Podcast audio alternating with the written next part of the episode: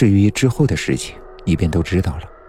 而其他的一些事情嘛，就显得细枝末节了。但你若想知道，也无不可。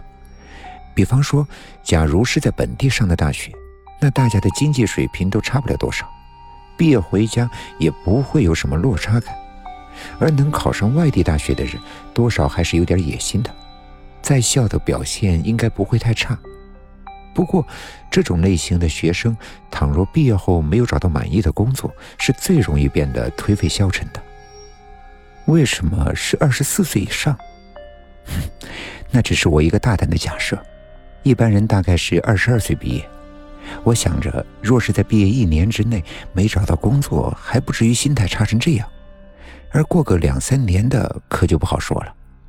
另外，能那么快逃走的，体型一般不会太胖，能让你的小主人见到不起疑心，也没有产生反感。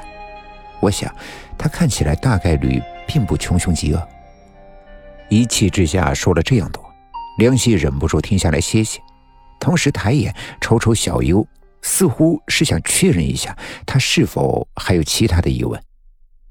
而小优似是看出了梁希的意思，便长出了一口气，可怜巴巴的问道：“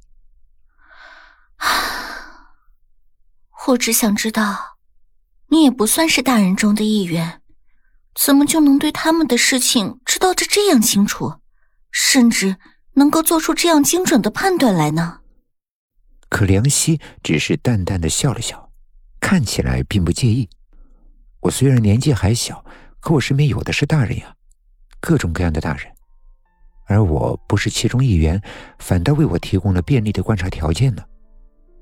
小优佩服的点了点头，在过去的那许多日子里，在那些孤单徘徊着、目睹世事变迁的岁月里，他所见过的那许多少年之中，梁希确实是其中最为聪颖的一个。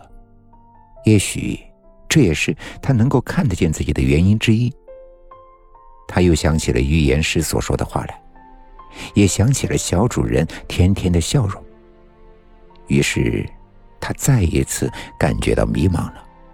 难道又要像从前那样，再次成为一个游荡于世间、无人牵挂的孤单幽灵吗？还有梁希，在参与了这样的一起惨案的调查之后，他还能像同龄的小孩那样无忧无虑的去听课上学吗？像是看出了小优眼中的顾虑一样，梁希冲着他笑了笑，开口说道：“小优，要是不嫌弃的话，不如留下来和我一起吧。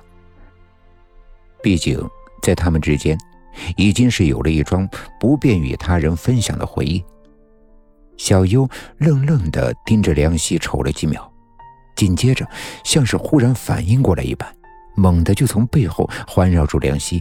亲昵的摸蹭着他光滑的面庞，不知道他能不能感觉到自己呢？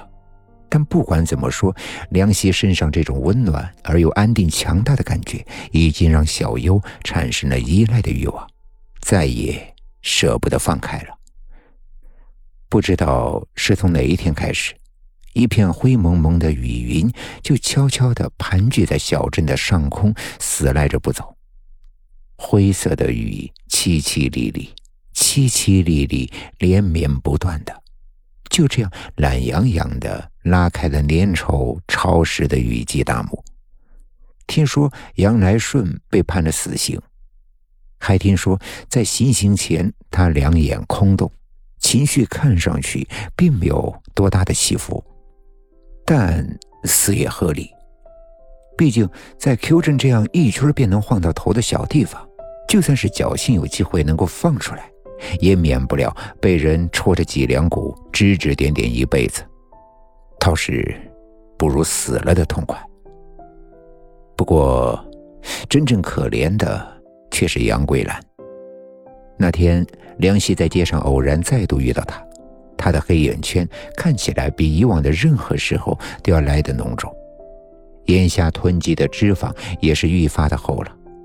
当他与梁希擦肩而过的时候，看上去活像是被抽走了灵魂的稻草人。